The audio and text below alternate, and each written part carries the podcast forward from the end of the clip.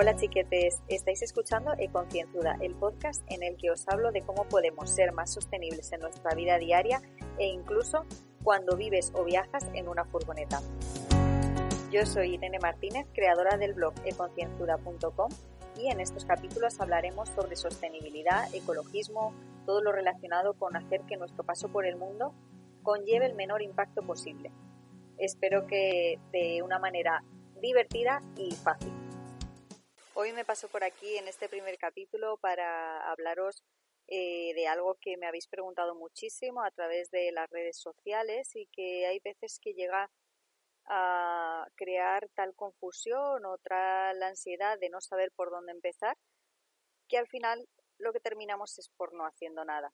Entonces he traído un capítulo en el que hablaremos de los inicios en el Zero Waste o por dónde podría empezar a valorar mis actos o por dónde podría empezar mis acciones para encaminarlas a una reducción de residuos, a una vida más sostenible. Y en este sentido, pues eh, tener una pequeña guía de iniciación muy básica en la que podamos eh, aclarar algunas ideas a alguien, a mucha gente que esté más avanzada en el Zero Waste, seguro que, que o no aprende nada o no le servirá a lo mejor este capítulo, pero a lo mejor algún tip o alguna cosilla sí que saca en claro. Y si no, para la gente que esté un poquito más perdida o que no sepa hacia dónde dirigir sus acciones, pues también le va a servir muchísimo este capítulo, o eso espero. Lo primero que voy a hablar es de qué es el Zero Waste. Es importante saber qué es lo que es para poder empezar a realizarlo o para poder empezar a saber si quiero realmente encaminarme a eso, ¿no? El Zero Waste lo, es un movimiento en el que se basa en la reducción al máximo de la basura que generamos y de los residuos que generamos no solo es la idea de reducir plásticos, sino yo también el Zero Waste lo englobo a reducir ya no solo también la basura, los residuos, sino también cualquier tipo de acto que cree impacto en la tierra, es decir, una huella ecológica, como por ejemplo pueda ser reducir nuestro consumo energético y no solo eh, también el consumo energético, sino eh, el reducir la huella de carbono en también otras actividades que no son como tal sin reducir basura, ni reducir, de reducir residuos, ni reducir residuos plásticos, sino también, por ejemplo, el viajar en avión, que también es una huella de carbono importante, ¿no? Eso también para mí entra y engloba todo lo que es también el zero waste, no solo lo que es tirar cosas a la basura, ¿no? Unos pequeños datos para que empecemos a saber un poco de dónde viene este movimiento y la promotora que empezó con esto, digamos, un poquito más fuerte fue a raíz del 2009, fue Bea Johnson, que sacó un libro que se llama Zero Waste Home, en español Residuo Cero en Casa. Es un libro súper completo que habla de todo su aprendizaje a lo largo de los años en la reducción de residuos. Habla de todo absolutamente. Es un libro súper completo que eh, os lo recomiendo si no lo habéis leído. Pero realmente este movimiento está desde los años 70 que lo empezó Paul Palmer. Y bueno, si podéis leer sobre él también, eh, hizo tiene bastantes, bastantes cosillas al respecto. Para no darle mucho, mucho, bueno, enrollarme mucho, que si no, no quería que este episodio se hiciera tampoco excesivamente largo. Luego también lo que, lo que es el residuo cero como tal, que estamos hablando de, zero waste, de residuo cero, el residuo cero como tal no existe, no hay que, habría que distinguir entre residuo y basura lo que intentamos realmente es eliminar prácticamente la basura que generamos, porque la basura es algo que no vamos a poder utilizar, que no vamos a poder hacer nada con ella, y el residuo es algo que podemos utilizar de alguna manera o aprovechar, entonces no iría directamente a vertedero. El residuo, por ejemplo, ¿qué podemos considerar residuo? La materia orgánica es un residuo porque la podemos transformar en compost.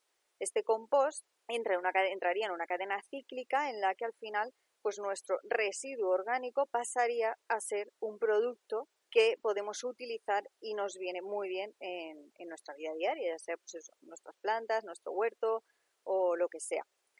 También frascos de cristal, ¿qué le podemos, dónde? Pues tanto como el, el reciclaje, que si estuviera bien, pues sería una cadena cíclica y estaría todo muy bien, pero si no, también los podemos reutilizar, pues como macetas, como maceteros, como tuppers para meter eh, legumbres, conservas y demás, ¿no? Para congelar.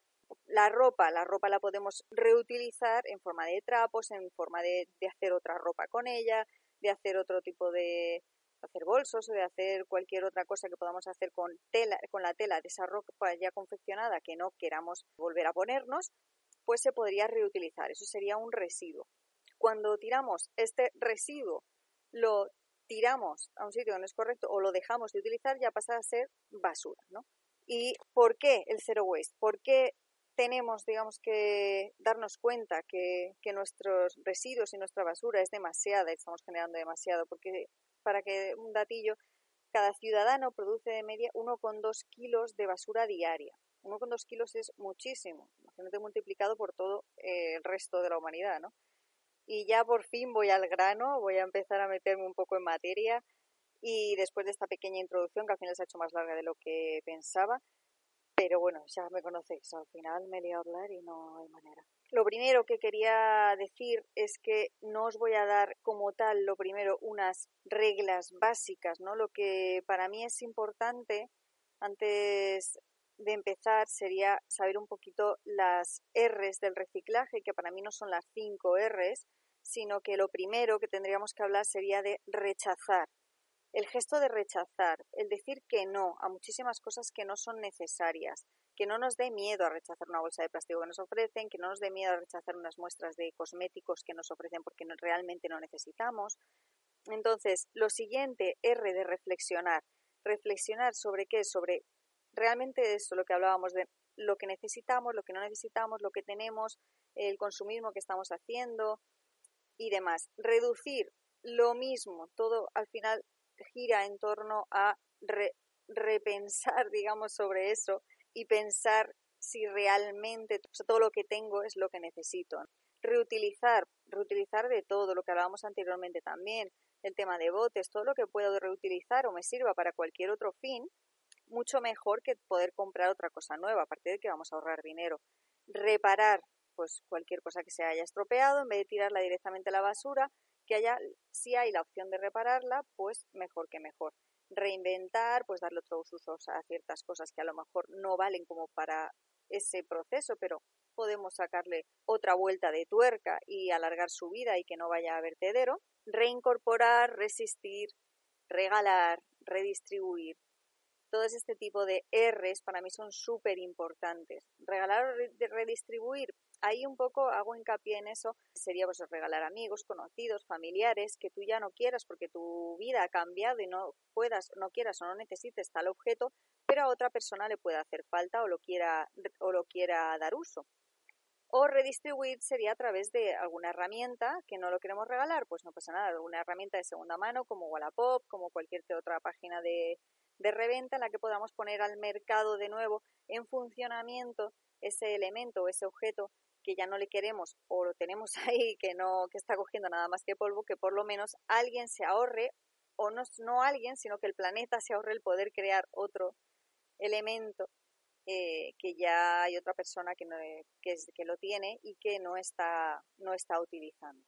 Y aquí empiezo realmente en lo que yo os diría que tendríais hacer, o sea, lo que yo creo que es como más importante como primer, primer acto. Primero, lo primero que para mí es importantísimo sería mirar todo lo que tenemos en casa, tan, como por zonas, tanto lo que es tema ropa, luego también mirar qué tenemos en el baño, en los cajones esos perdidos que tenemos ahí al fondo que no sabemos eh, muy bien ni lo que tenemos, sería mirar absolutamente todo, cuántos geles tenemos, cuántos champús tenemos, cuántas mascarillas del pelo, cuántas mascarillas de la cara, qué nos hemos comprado de esfoliantes, qué vi con olor, yo qué sé.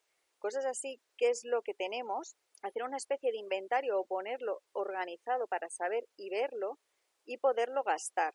Eso también en la cocina, igualmente, todos los 20.000 frascos de productos de limpieza que tenemos, ir gastándolos poco a poco, ir gastándolos todos, ir haciendo inventario e intentar no comprar nada hasta que eh, no tenga todo eso, todo lo que realmente pueda ir gastando, pues que vaya gastando. Eso para mí es importantísimo gastar lo que tenemos antes de empezar a comprar absolutamente nada, por muy zero waste que sea el comprarse un champú o un gel sólido.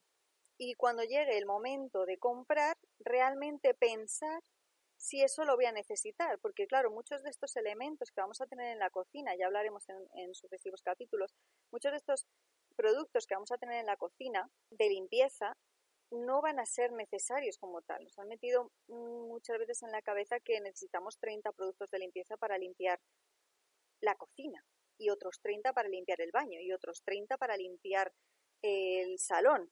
Realmente no va a ser totalmente necesario y hay que darle una vuelta de tuerca a eso una vez que vaya a comprar un producto, pensar si realmente lo necesito o si lo podría sustituir por algún otro producto que sea más sostenible en lugar de ese en concreto o con algún otro producto que ya pueda utilizar para varias cosas y así ahorrarme algunos envases. Una vez que he hecho este ejercicio de ir mirando lo que tengo en la cocina, lo que tengo también debajo del fregadero de productos de limpieza, podemos hacer el mismo ejercicio también con nuestra comida, mirar, abrir nuestra despensa y ver qué cosas tengo envasadas, qué cosas podía reducir o comprar de otra manera, qué cosas también incluso no son del todo necesarias que tenga ahí o que pueda ahorrarme para otra vez, que no son del todo sanas. La mayor parte de las cosas que encima vienen en plástico van a ser productos muy poco saludables. Entonces son productos que incluso podría evitar o totalmente prescindir de, de mi dieta, ¿no? Entonces, en ese caso, también podemos echarle un vistazo a todo lo que tenemos, todo lo que tenemos acumulado.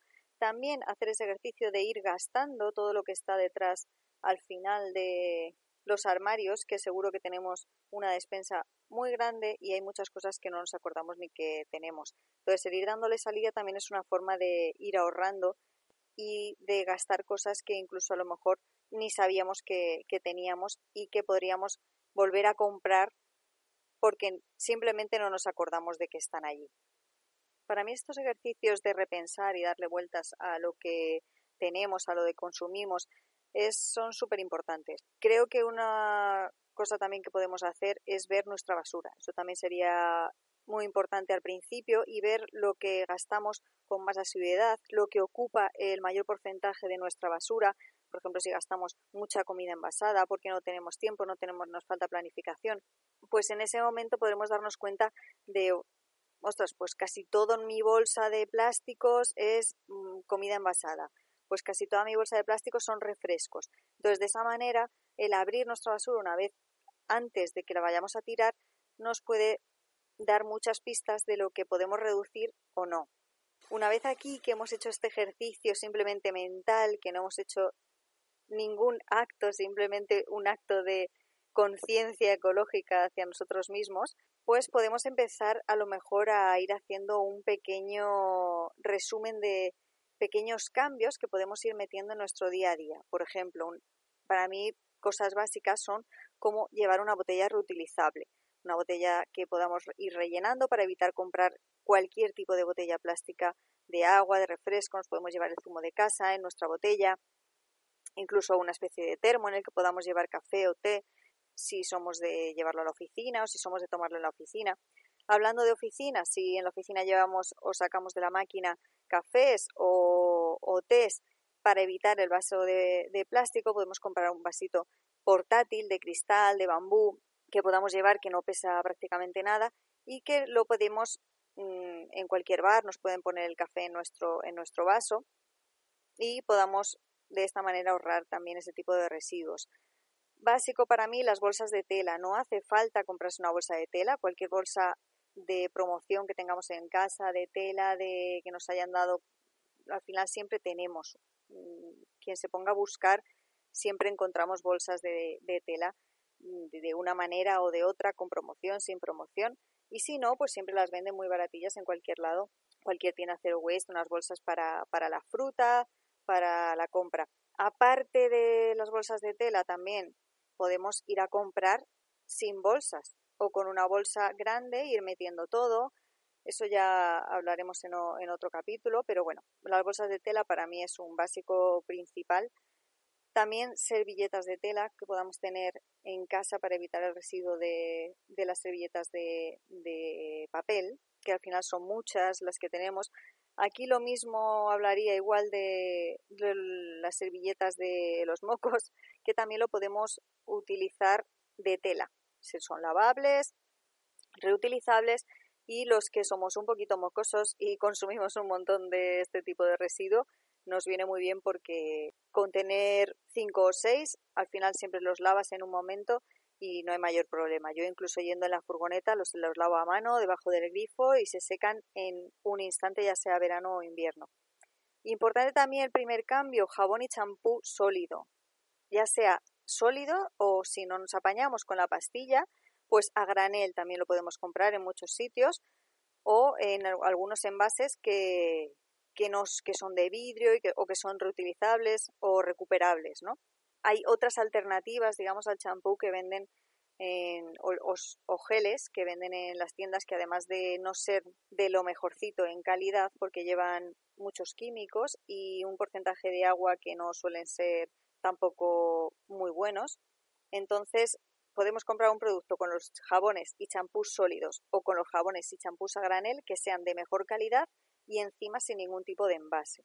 Para las mujeres, para mí es vital la copa menstrual o unas compresas de tela. Si no nos hacemos a la, copa menstrual o tenemos muy poco flujo o, lo que sea, podemos utilizar varias alternativas con la copa menstrual la compresa de tela. Incluso hay unas esponjas absorbentes que también se ponen a modo de, entre comillas, de tampax y yo para mí eso es imprescindible porque hay las mujeres cada mes derrochamos un montón de residuos, también hablaremos de esto en otro capítulo y desde luego ya enlazándolo todo con las bolsas de tela y demás, comprar a granel, intentar comprar a granel, intentar acercarnos con nuestro tupper, con nuestras eh, bolsas, a cualquier comercio en el que pueda comprar a granel y evitar de esta manera los supermercados que suelen ser un foco enorme de todos estos productos envasados y llenos de plástico.